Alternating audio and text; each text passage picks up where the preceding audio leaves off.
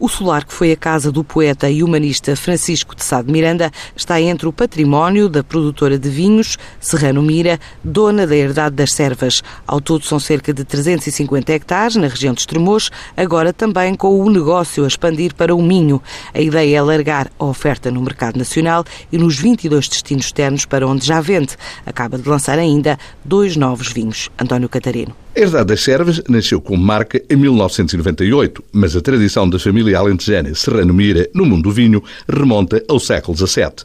Um legado de 13 gerações, hoje com os irmãos Carlos e Luís Mira na condução dos destinos da empresa, que adquiriu recentemente, em Amares, em plena região dos vinhos verdes, a emblemática Casa da Tapada.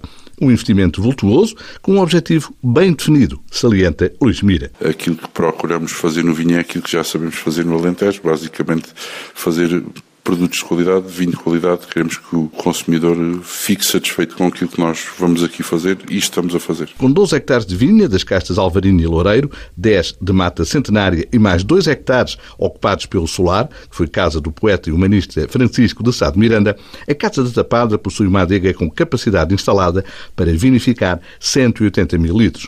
As referências CT, Grande Escolha Loureiro, e Casa da Tapada Superior Alvarino e Loureiro Ambas DOC, denominação de origem controlada, de 2018, vão contribuir para atingir outro objetivo, duplicar a capacidade de produção, atualmente nas 80 mil garrafas ano. Outra aposta é o enoturismo, com visitas e provas, e a reabertura da loja de vinhos, mas para Luís Mira há uma meta significativa a alcançar. Aquilo que queremos é surpreender talvez o consumidor, oferecer cada vez mais e melhor com um preço justo. Nesse sentido, Herdadas Servas lançou duas novidades monocasta um rosa de Toriga Nacional e um branco de Arinto, a par de igual número de reedições, os tintos Toriga Nacional e Vinhas Velhas, ambas de 2015. Bons argumentos de vendas para a empresa com uma faturação anual da ordem dos 4 milhões de euros, a que corresponde uma produção superior a 1 milhão de garrafas. Números que justificam uma opção, manter a qualidade é investimento prioritário, adianta Luís Mira. A estabilidade daquilo que estamos a fazer é bastante reconversões de vinhas.